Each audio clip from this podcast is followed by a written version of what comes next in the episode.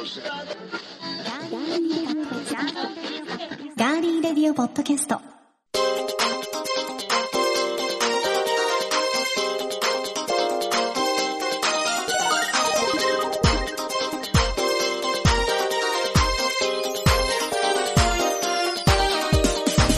皆さんこんにちは。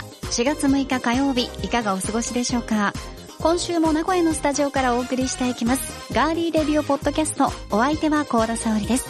そして、よディレクターの足立です。ろしくお願いします。よろしくお願いします。さあ、足立さん。はい。新年度でございます。うんこのガーリーレディオポッドキャストも気持ち新たにはい。頑張っていきますので、まあ、足立さんを含めて、うんリスナーの皆さんもね、引き続きどうぞよろしくお願いいたします。よろしくお願いします。はい。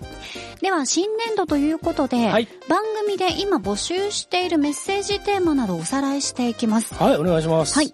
えー毎回エンディングでご紹介しています。〇〇の時に聴きたい曲、〇〇の時におすすめの曲。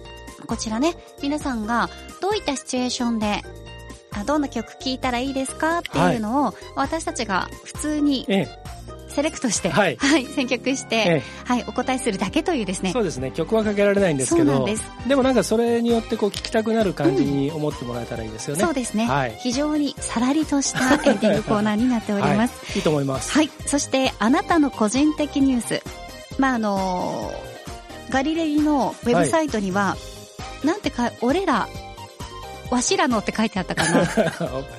俺の、私のじゃなかったっけな。なんかそんな。うん、そんな感じのね、はい。書いてありましたが、えーあなたのニュースを私、コーダが読みますということで、はい。皆さんに起こった出来事など何でもいいですので、うんえニュース原稿にして送っていただければ、まあ、あの、スタッフさんがね、原稿に読みやすくして、はい。はい、私に届けてくださいますので、もうあの、えっ、と、レギュレーション通り150文字でっていうので、ぴったりに送ってくれたりすると、うんもうそのまま加工せずに、おえー、出しちゃうあそうとないんですね。うものもありますね。わかりました。はで、ここで、えーマコロンさんからのニュースが届いておりますので、ありがとうございます。はい、ぜひご紹介しましょう。はい。はい、これ手加えてないです。はい。では、はい。足立さんよろしくお願いします。はい。それではニュースセンター小田さんお願いします。はい、お伝えします。マコロンにこのほど事例が交付され、4月1日付で課長から次長に昇進することになりました。同期入社の中で昇進のスピードが最も遅いマコロンは、僕は大器晩成、目指すのは社長だと大風呂敷を広げているようですが、内心では部下たちがのびのびと仕事ができるようにと、職場環境の改善を常に考える平凡な男です。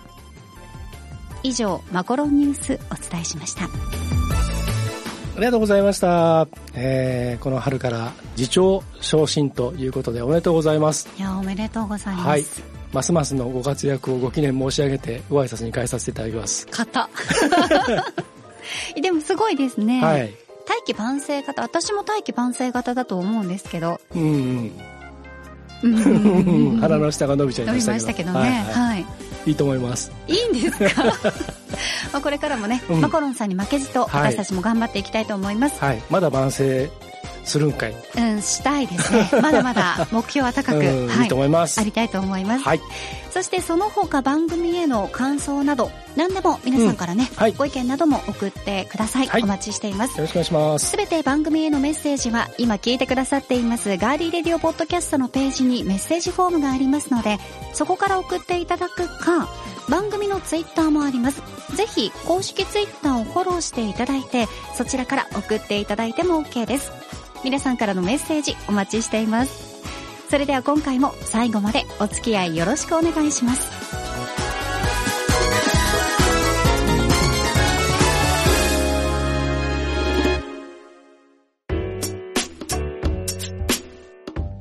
名古屋のスタジオからお送りしていますガーリーレディオポッドキャスト。さて、新年度もスタートして何かとバタバタと慌ただしい季節に入りましたね。はい。車の量も多いですね。はい。今日なんか、幸田さんが顔をいろいろね、あの、顔芸ねか顔芸をしながら喋ってるの、はい。本当にね、ビデオじゃないのをいいことに。そうですよ。はい。音声の良さですから。はい。皆さん想像してください。はい。想像してごらん。普通の顔じゃないですか。ひどい。そうね、喋ってる時、あの、たまに変な顔とかすると、こう、ちょっとこう、自分の中のね。そうですね。はい。和みますね。和むんですよね。すいませんね、あの、面と向かってこう、ね。はい。まあ、向かいにいらっしゃるので、笑えることがあるかもしれませんが、はい、そこはちょっとご容赦いただいて、我慢してやります。はい。我慢してっていう我慢してください。はい。お願いします。はい、わかりました。さあそんな新年度はやることがたくさんあって忙しくて、うん、こうどうしても、あの、引っ越したりして、うんうん、まだ引っ越しの片付けが終わってない方もたくさんいらっしゃると思いますし、はい、まあ、長年住んでいるお家でも、いろいろとこう、お部屋が散らかりがちになる季節ではないでしょうかね。そうですね。うん。うん、衣替えもあるしね。そうなんですよ。何着ていいかわからないっていうのもありますが、はい、空間の乱れは心の乱れということで、はい、今回はこの春始めたい朝3分以内でできるささっとね、したお掃除、アイデア4つご紹介したいと思います。はい、お願いします。まず1つ目です。はい。毎朝使う洗面台は最後にさっと拭く。うん。これ私よくやるんですけど。あ、僕もやります、これ。やりますよね。うんこどうしてもずっとほったらかしてると、水垢がつきやすいでしょ、そうそう蛇口のとことかさ、ねあれをこう、年末とかにやるとき大変なんですよ、そうですね。あとね、男の場合ね、髭剃るじゃないですか。で、髭剃ると細かいのがね、実はポロポロポロポロ落ちてたりする。ポロポロポロ。うん。ね。あれがね、こう気になりだすと気になっちゃうってね。あの、実家とかでお父さんが髭剃った後みたいな感じですね。うん、で、石鹸使ってるとそれ固まっちゃったりしてね。ああ、それまた大変ですからね。そういう風にならないために、はい、この毎朝使う洗面台を最後に拭くというのがいいそうです。気持ちいいでしょうね。はい、そうなんです。はい、まあ、あの、さっとお水で流した後に、うん、ティッシュやタオルで拭くだけで、こう汚れもたまらずすっきりできます。そうですね。はい。では二つ目いきましょう。はい。トイレを使ったついでに。トイレというのは、うん、まあ、匂いだったり、うん、ね、不清潔な場所になってしまいやすいですよね。うんうんはい、トイレを使ったついでに、さっと便器をブラッシングしたり、床を拭くというのがいいです。うん、毎朝全部やらなくてもいいですけど、今日はここをやろうとかね、うんうん、こう一つに絞って掃除をすれば無理なく続けることができます。はい。続いて3つ目。はい。賞味期限も一緒にチェック。冷蔵庫の中です。うん、これね。意外と汚れやすいんですが、はい、毎日出し入れがあってきれいにしておきたい冷蔵庫の中、はい、野菜のくずが落ちていたり、液漏れした調味料などがないか要チェックです。はい、水拭きしたり、アルコールスプレーをシュッとしておくと匂い対策にもいいと思います。また、賞味期限の近いものがないかチェックすることで、食品ロスを防ぐことにもつながりますので、大変エコですね。はい。うん。では最後の4つ目です。いつも使う、お財布。はいはいはい。実は、一番始めやすい整理収納ワークというのが、財布の中なんだそうです。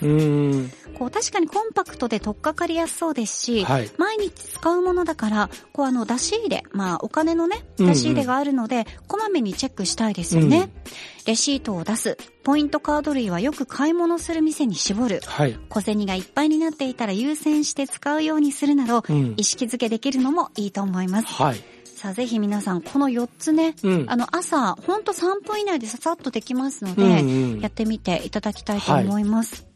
はい、あのー、よく、あのー、もう最近では当たり前になりつつあるんですけど、うん、あのー、一時期ね、90年代とか、割とこう、成長する会社は、あの掃除をしっかりしてるとか、えー、環境整備をあのしっかりするっていう、うん、そういうのが、あの結構ちょっと流行ったというかね、うん、時があって、うんで、まあ、僕いた会社なんかもね、あの、毎朝、まあ、ちょっと朝礼軽くやった後に、環境整備時間っていう。あ、環境整備時間うん。のがね、もう全社、決められていて、はい。で、あのー、とにかく窓一回開けて換気をして、うん、でいろんな身の回りをささっとやる。本当にだから、ささっとやる。で、さっき幸田さんのね、説明にあったように、今日はここの、あの、50センチ四方を綺麗にするとか、そんな感じで全員がこうやるんですよね。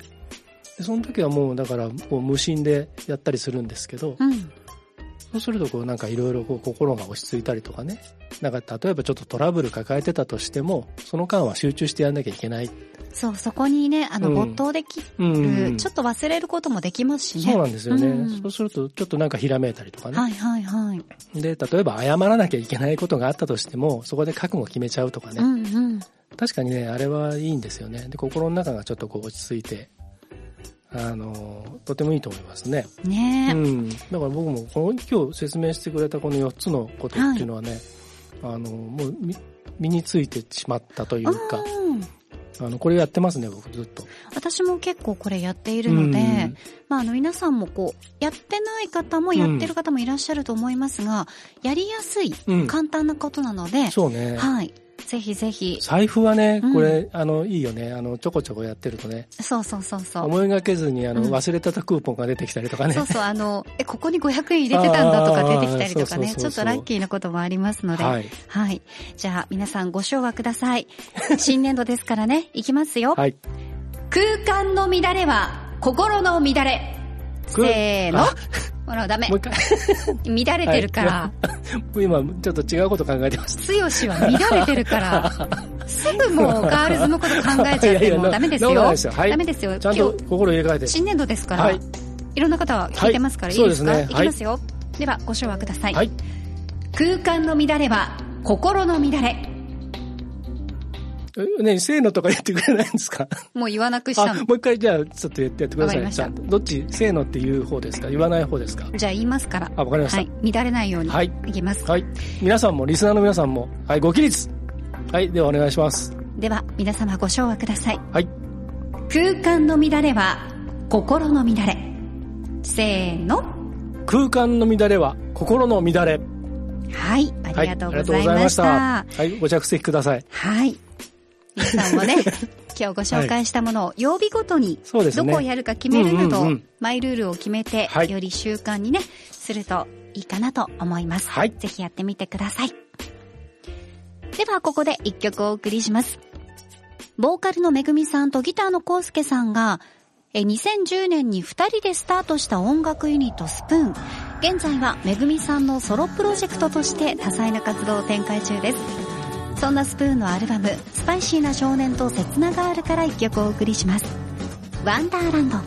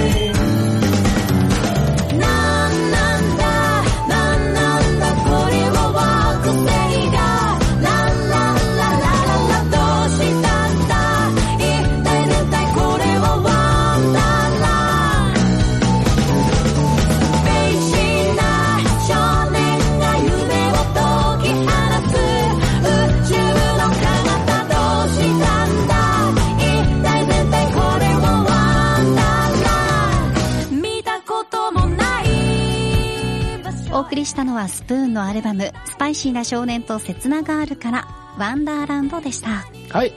ソウル、ディスコ、うん、ファンクのエッセンスも感じる、こうね、スプーンは極上のポップサウンドがね、はい。うんうん、まあ本当にあの、いろんな方に聞かれている、はい、まあインディーズではあるんですけど、うんはい、本当にあの、リスナーさんでも、スプーンのファンの方とかいらっしゃいますしね。はいはいえー、あの CD いただいたこともあります。あ、いいですよね、ね、あのライブがまたねすごくパワフルで、うんはい、あのファンキーでいいんですけれどもあのアコースティックギターと、うん、あのピアノであのしっとりしたあの弾き語り的な曲も実はあって、はい、こうぐっとこう泣かせる感じのやつもあるんですけどあのもうとにかく弾けるようなリズムックなねあのビートがガンガン効いたやつもうすごくバンド編成の時はめちゃめちゃ良かったんですけどあの今めぐみちゃんがねあの、えーと、セラピストだったりとかあのなんて言うんだろうアロマ的なマッサージだったりとか、そういったことをこうやったりあとデザインワークとかねそういったこともやっていてで実はご主人がカフェオーナーなんですね。あ経営されてるんですね、うん、あの浜松にあってとても洒落たお店なんですけど、はい、あの厳選された焙煎コーヒーをね出してものすごく美味しいコーヒーを飲ませてくれるウエストゴートカフェっていうのをやっていてね。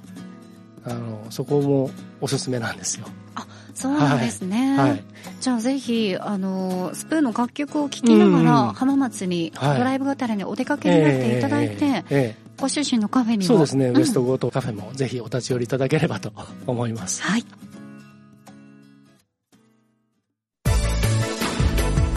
続いては今回の気になるニュース。私高田が今気になっているニュースをご紹介します。ではニュースセンター高田さんお願いします。はいお伝えします。全国有数のアジの水揚げ量を誇る長崎県松浦市は第三セクターの松浦鉄道と連携しアジフライをデザインに取り入れた車両の運行を始めました。来年3月まで運行される予定です以上ニュースをお伝えしました。ありがとうございました。ではカツオアジフライでホームランだ。のコーナーです。はい。カツオがね、うん、アジフライを食べて、はい、ホームランを打ったと。はい、はい、ここね毎回あの、うん、アドリブを求められるんですよ。そうでもここが肝ですからね、はい、調子悪い時あったらごめんなさい。今日調子悪いです。素直に言って今日調子悪いから素直に先から言って、はい、先に、はい、さあ今回はですね、私が、うん。育ちました、うん、長崎県松浦市のニュース、はい、はい、取り上げさせていただきましたが改めて幸田さんは何歳から何歳まで松浦市にお住まいでしたか？小さい頃からですね高校生までです。はい。いましたけど、うんうん、松浦鉄道というのは、うん、第三セクターの鉄道なんですけど、はい、地元では松浦鉄道とは呼ばずに、うん、MR って言うんですよ。M に R で MR。はい。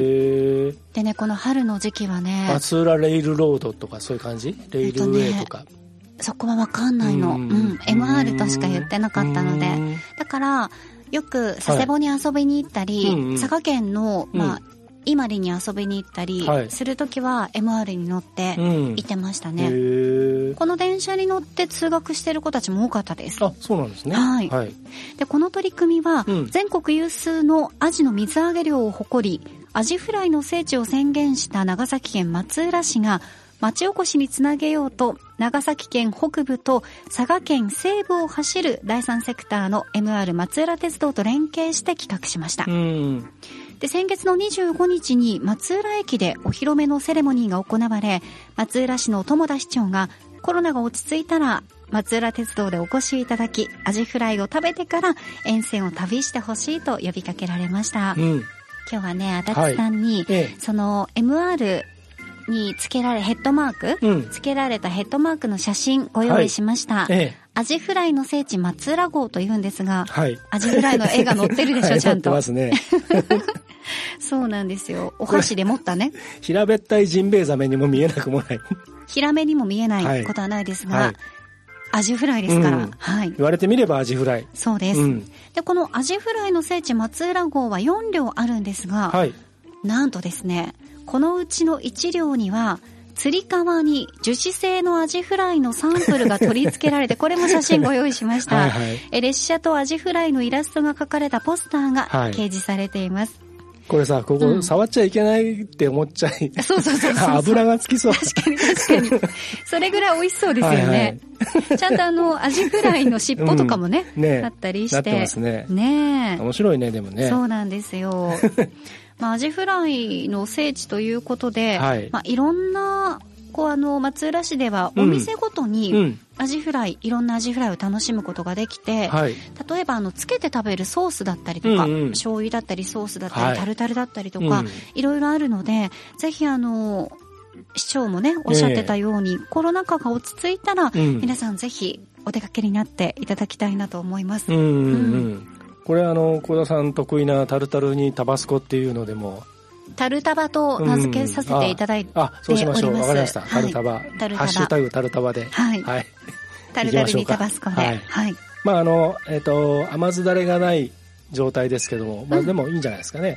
アジのね。そうなんですよ。あの、味わいと相まって。アジって本当美味しいよね。美味しいんです。うん。何やってもね、刺身でもいいし、焼いてもいいし。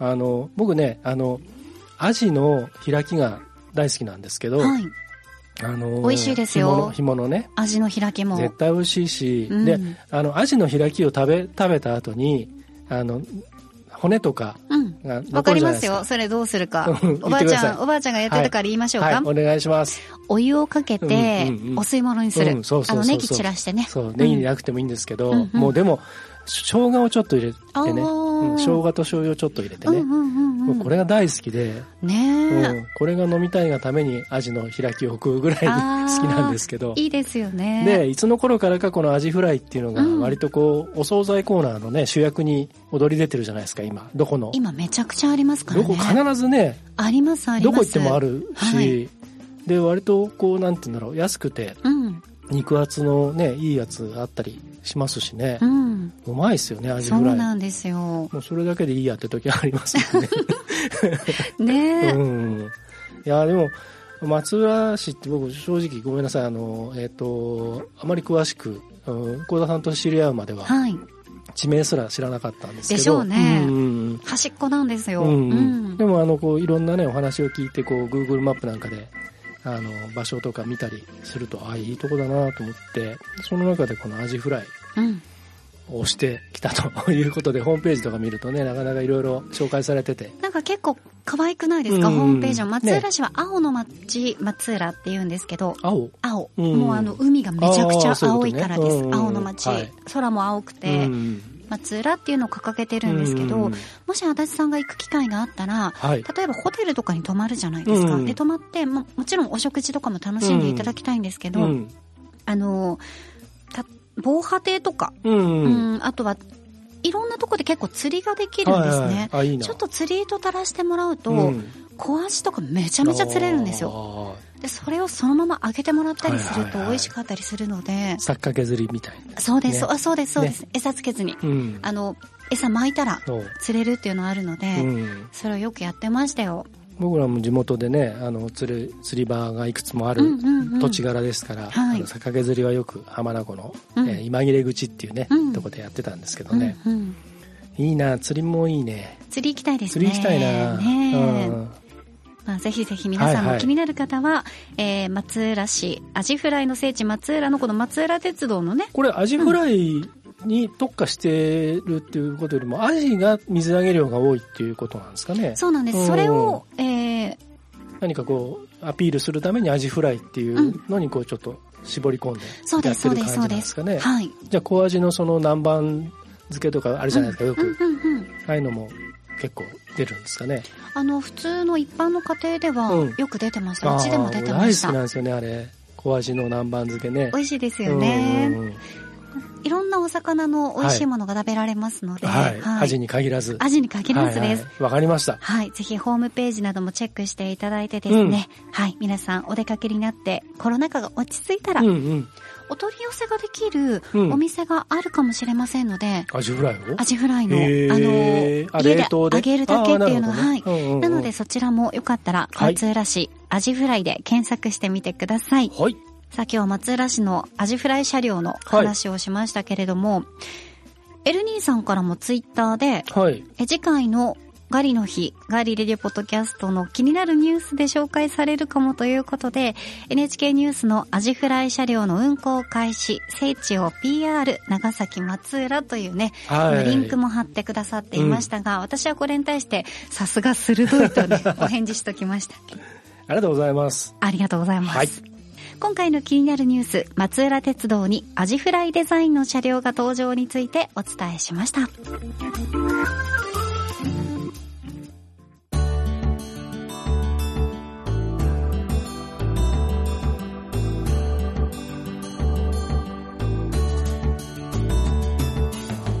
さて、このガーリーレディオポッドキャスト、えー、昨年の秋からリスタートさせていただきまして、はい、まあ、いろんなね取り組み行ってきましたが、はい、なんと足立さんの方からも紹介していただきましたけど以前、ええ、日本国内だけじゃなくて、うんアジアのフィリピンなどでも、はい、はい、聞いてくださっているリスナーさんが非常に多いということで、はい、今フィリピンで聞いてくださっている皆さん本当にありがとうございます。ありがとうございます。そして他の国でも聞いてくださっている皆さん、はい、本当にありがとうございます、うん、この春からもよろしくお願いいたします。はい。あのですねあのー、こういったあのポッドキャストの、うん、えー、いろんなそのダウンロード数だったり、はい。えーと番組へのアクセス数だったりとかそのアップルのポッドキャストアプリと Spotify のポッドキャストアプリこの2つで視聴している人に、まあ、ちょっと限られるんですけれども、はい。えーと、いろんなまあカテゴリーがあるんですね。例えば我々のこの番組はエンターテインメントニュースカテゴリーというところに入ってるんですけど例えば、えー、キッズとかファミリーとか、うん、あとお笑いとか歴史とか。歴史とか音楽とか、いろんなねカテゴリーがあるじゃないですか、ね、でそのカテゴリーごとに、えーとランキングが実はあって、で、人気番組が、あと人気エピソード、その2つのランキングがあるんですね。で、その中で、えっ、ー、と、このガーリレディオポッドキャストエンターテインメントニュースカテゴリーで世界各国のそのランキングがあるんです。で、日本国内は前もご紹介しました通り、まあピークで2位まで行っていて、今はまあ、えっ、ー、と10位前後のところを行ったり来たり、デイリーで変わってるんですけど、あのフィリピンでなぜかエンターテインメントニュースカテゴリーでこの番組が1位になっていたりしてでニュースという全体のカテゴリーで57位ぐらいだったり、うん、まあそれよりもうちょっと上がったりもしてるんですけど、はい、でこれが現地であのお住まいの日本人の方が聞いてくださっているのかもしくはその、えーとまあ、フィリピン人の皆さんがあの、えー、と聞いてくださってるのかそこの内訳はわからないんですけど、えー、でも、えー、と客観的に見た時に現地のその日本在住の方だけではおそらく1位にはならないと思うんですね。うん、うん。うん、あのないっぱいいろんな番組があって実はフィリピンって結構音楽とか、はい、えー、こういったポッドキャストとかっていうのが非常に盛んで。あそうですよね。そうなんです。あのタイとかもそうですもんね、うん、そうそう。東南アジアって、あの日本ってどうしてもちょっとまああえて言いますとねあの日本ってどうしても東南アジアとかアジア諸国に対してなんとなくこう、えー、と上から見ちゃうのがいまだにあると思うんですよ。優位性というかその先進性だったりとかね。でも実はいつの間にかこれ逆転していまして、うん、で IT もいろんなテクノロジーもそうなんですけども東南アジアの方にもう随分先を行かれちゃってるところもあったり、はいはい、素晴らしい音楽とか素晴らしい映画とか多いですね。作品もいっぱいあるんですよね。うん。はい。足立さんはその映画監督もされているので、うん、その監督さんでも素晴らしい監督さんがたくさんいらっしゃったりしますもんね。だって音楽だってあのあのジャーニーの今リードボーカルはフィリピン人ですからね。うん、英語が本当にね素晴らしいです。だから言語も、ね、言語も、うん、あのうっかりするとだってフィリピンの方々タガログ語っていうその母国語プラス英語だっても皆さんほとんど喋れるし、そうですね。で日本語も、日本語もね、だからトリリンガルとかあのもうの人たちもいっぱいいるし、ええ、だからうかうかしていると本当に日本って置いとかれ置いてかれちゃうぐらいな立場にあるんですけど、え、そんな中で東南アジアの、えっと、フィリピンあとベトナムタイといった国と,、えっとビジネスのいろんなその展開をしたりあと観光の展開とかあと留学生とか、はい、あと技能実習だったりとかあの旅行者いろんなホテル事業とかそういったことをねあのコンサルティングしたりとか、えー、コーディネートしたりとか、えー、しているユニークなお仕事をなさっている会社の、えっと、ハニージェイコーポレーションという会社と、えー、最近ちょっと出会う機会があって、えー、ね、先日その、えっと、CEO の伊藤純一さんという方とお会いするチャンスがあって。あそうなんですね、うん、でえーとまあ、そのいろんなそのプロモーションの話をしている中でで、まあ、僕たちのこの番組のことを紹介したらあの早速聞いてくださって。あありがとうございます、うん、伊藤さん。あの、えー、いろんなエピソードもあのしっかり聞いてくださっていて、はい、であのその中で、まあ、たまたまなんですけど、まあ、僕たちのこの番組ななぜかフィリピンでさっきも言ったようにあのよく聞かれてるらしいんですよっていうお話をしたところあのいろいろこう何かこう一緒にできないだろうか、うん、うん、っていうお話を今ちょっと膨らませているところなんですね。お。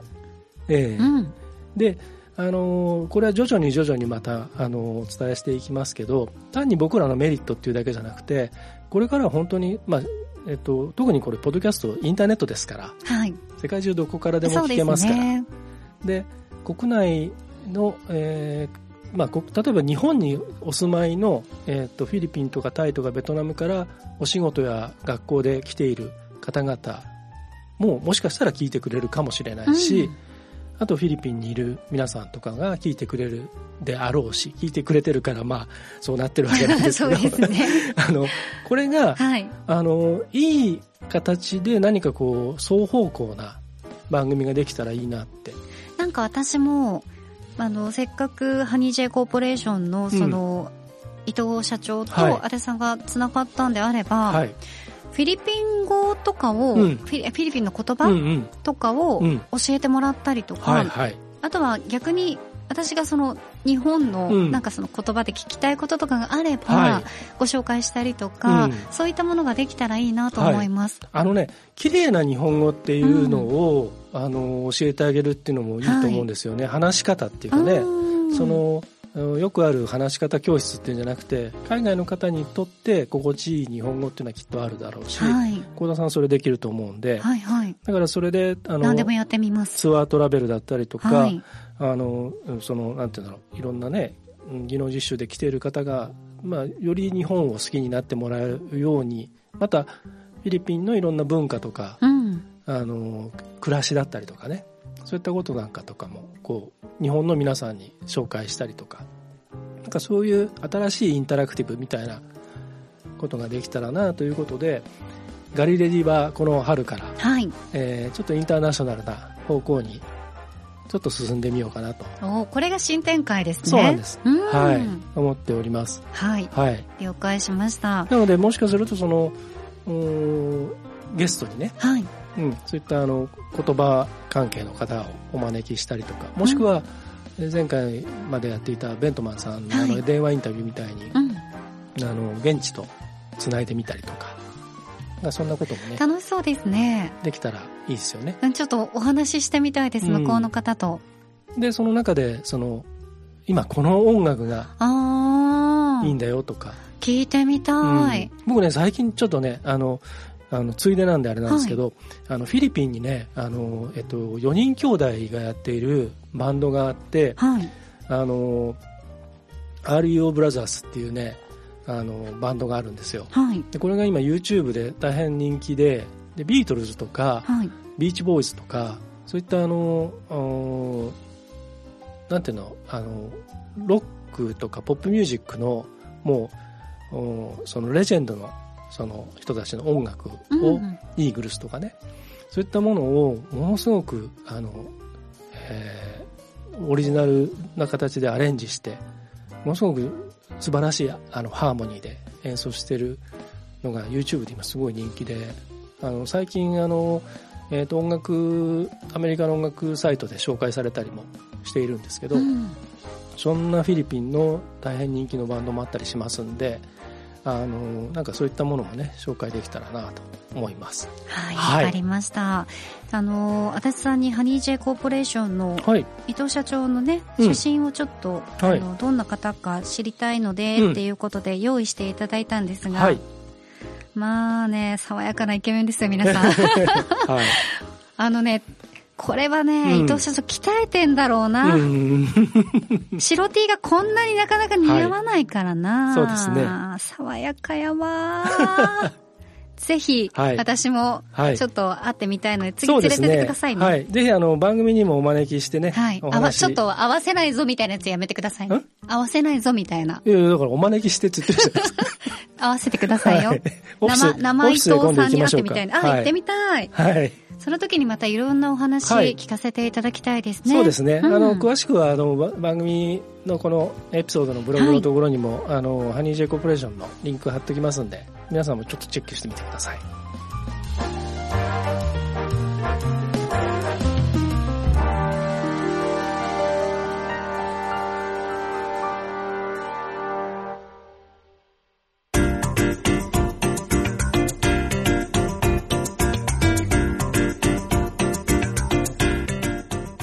のスタジオからお送りしてきましたガーリーレディオポッドキャストエンディングのお時間です。どうしました？僕、エヴァンゲリオン見てきたんで、もうなんかそういう気分なんですよ。あ、手を伸ばして？はい。もうガガチガチやりたいの？はい。私は普通にあのチョコレートプラネットの TTT かと思いました。違ったんですね。チョコプラン面白いね、面白いです。ね、悪い顔選手権大好き。ねね、最高ですよね。ね一発屋っぽい感じだったのが、なんかすごいね。うん、いや、引き出しが、多いね。そう、キャリアもね、長いですしね。はいさあでは届いているメッセージご紹介しましょう。うんはい、まず、トールさんからいただきました。ありがとうございます。えー、3月23日の配信の中で、風のお話が出てましたが、足立さんも以前住んでいた浜松で言うと、2月から3月にかけて、遠州の空っ風という強い風が吹くんですが、10年ぐらい前、浜松シティマラソンに出た時に浜松の航空自衛隊のあたりでその横風推定10メートルぐらいをもろに受けて乾燥はしたんだけどマラソンが終わったことがあります。風を前から受けるよりも横からの方が体に受けたダメージが大きかったです。といただきました。はい。風相当そうなんですよ、ねえー、よくご存知であの遠州の空っ風っていうのは本当に有名で、うん、それがあったから、あのピアノ産業とかいったものがあれだけあのなんか盛んになったっていうのをタモリクラブでも紹介されていたぐらい、はい、タモリクラブじゃなくてあのブラタモリでも紹介されていたりするぐらいなんですが、はい、浜松のねあの高校生たちって朝、うん、まあ、自転車通勤が多いんですね、公共交通機関が少ないのでで、市内あちこちみんな自転車で走り回ってるんですけど、走らないんですよ、とにかく。進まないんです風が強いからね、うん、だからみんなね、自転車を押してるんです朝。まあもしくは帰り。スカートとかも大変ですね。もうすごいですよ。うん。で、だから、行きは、ま、向かい風で向かっていく。うんで帰りも下手すると風向きが変わると進まないんですけど学校の位置によっては、うん、あの行きか帰りかどっちかもう一切漕がずについちゃうみたいな、うん、そのぐらい強いんです。ええー、はい。でもなんかあの浜松浜松南、うん、東名の最初の降りるとこ。西西。浜松西浜松西、うん。はい、で降りて、はい、フラワーパークとかの前を通って、うんうん。はい、で関山寺行くじゃないですか、あそこのとこもね、めちゃくちゃ風が強くて。横風でね。そうなんですよ、私もこの仕事でね、行った時に、ちょっとこう降りて、あの直売所みたいなとこ寄ったんですけど、まあもう体が持ってかれる、持ってかれる、すごいでしょ。あとなんか砂がね、すごいもう飛んでくるんですよ、あれをもろに受けてたと思うと、うん、なかなか大変ですね。痛いですね。そう、肩が痛かったです。そう。ねはい。まあ、そんな中、シティマラソン走られたということで。はい、もうね、素晴らしい。はい、すごいですね。すごいです。また、トールさんメッセージお待ちしております。はい、ありがとうございました。あとなんかあれですよね、なんか、ゾウさんの引っ越しの会社はもう潰れてない。そうそうそう、引っ越しはね、もう一回言ってよ、あの、ゾウさんだよっていうの。あれね。うん。ゾウさんだよ。もう潰れちゃったって。そうそうそう。ね。はい、ありがとうございます。ずいぶん前に潰れたという情報もいただきました。ありがとうございました。さあではエンディング恒例〇〇の時に聞きたい一曲ですが、はい、えただしさんからの、えー、メール3月24日にいただいたんですが、ありがとうございます。今週のツボ、もうエンディングの足立 D、こんなもののために、これね、もうもうしたろ 本当にあれはね、色紙ですよ、うん、色紙プレゼント。はい。ね。それなのに。さんおめでとうございます。おめでとうございます。はい。こんなもののためにからのやりとり、うんはい、特に沙織さんの怒りメーターがだんだんアップしていき、人に言われるとすっげえ腹が立つんだけど、で、ピークを迎えたところが今週のツボです。だってさ、不幸のモンモンしたろうとか言って、エルニーさんに当たるんですよ。うんうん、これをプリントして、はい、5人に渡さなきゃみたいなこと言うから、もう本当に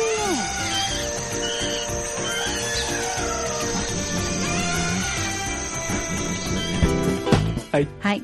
カットしてくださいよ。わかりました。はい。そんなただしさんから、えー、今週のまるまる風に舞う桜吹雪を見ながら聴きたい曲をお尋ねしたいですといただきました。なるほど。はい。はい。もうあれですよね。葉桜にだんだんなっていくのかな？そうですね。もうだんだんこう散り始めてね。今年ってなんか場所によって早いとこと、うん、そういうところとなんか極端じゃないです？か。ありますあります。近所のところの桜は、もう結構咲いてるところと、はい、まだそんなに咲いてないのとありました。まあでも、もうあれですね、桜吹雪舞う、そうですね。頃ですね。はい、わかりました。はい。じゃあ、先行は、えー、高田さんからいきますか？はい、いきます。では、先行、高田沙織。くるり、春風。ああ、いいですね。なんかあの、ベタにいろいろね、うん、はい。他の曲もあったんですけど、はい、まあ、その中からもやっぱり色あせない名曲ということで、うんうん、このくるりの春風、はい、これ出だしが好きなんです私。出だしの歌詞が、うんうん、ちょっと読んでみてください。揺るがない幸せがただ欲しいのです。僕はあなたにそっと言いますというね。でこれ正さんがあのメッセージくれたので、はい、揺るがない幸せがただ欲しいのです揺るがない幸せがただ欲しいただしです ごめんなさいわかりました、はいくるりファンの、ね、はい、全世界のくるりファンに怒られます。失礼いたします。ただしさんが喜んでてくれればいいんじゃないですか。まあ、ただしさんに送る曲ですからね。はい、ありがとうございます。では、行きましょうか。はい、続いて。高校、足立剛。スピッツ、春の歌。これもね、ちょっとね、もう春の歌は、なんか、春風もそうですけど、あんなに、キャッチーなメロディーなのに、ずっと聴いてると切ないんですよね。なんか涙が出ちゃう、うん、本当に。そうですね。うん、僕ね、あの、この、あのー、スピッツのオリジナルももちろん好きなんですけど、はい、あの、3月のライオンっていう映画のね、あの藤原さくらがカバーしているバージョンもね、はい、あの映画とすごくうまくこうマッチして、予告編見ただけでグッときちゃうんで、ね、あの映画も良かったんですけど、はい、この歌好きですね。うん。歌詞がやっぱりいいよね。そうなんですよね、はい、やっぱりあの歌詞がストレートに響いてくるものが好みだなと私たちは思いますね。はい。はい。ぜひ、ただしさん、風に舞う桜、桜吹雪を見ながら聴きたい曲、この2曲ね、くるりの春風、そしてスピッツの春の歌、こちらね、聴きながら楽しんでみてください。はい。今週も皆さん最後までお付き合いいただきましてどうもありがとうございました。途中ね、私のお腹がめちゃめちゃ鳴ってしまって、何回かやり直ししましたが あのね、あれだけ大きな音っていうのはね、なかなかね、SE で入れるっつったってなかなか入んないですよ、うん、そうですね。はい。いい音してたよね。うん。新幹線が通ったかと思った。そう、本当にゴーって言ってました。はい。いつもお腹空いててごめんなさい。いえ。はい。はい。ガーリーレディオポッドキャスト、ここまでのお相手は、ディレクターの足立でした。そして私、高田沙織でした。新展開もぜひ、ぜひ皆さん、楽しみにしていただいて、来週もチェックしてください。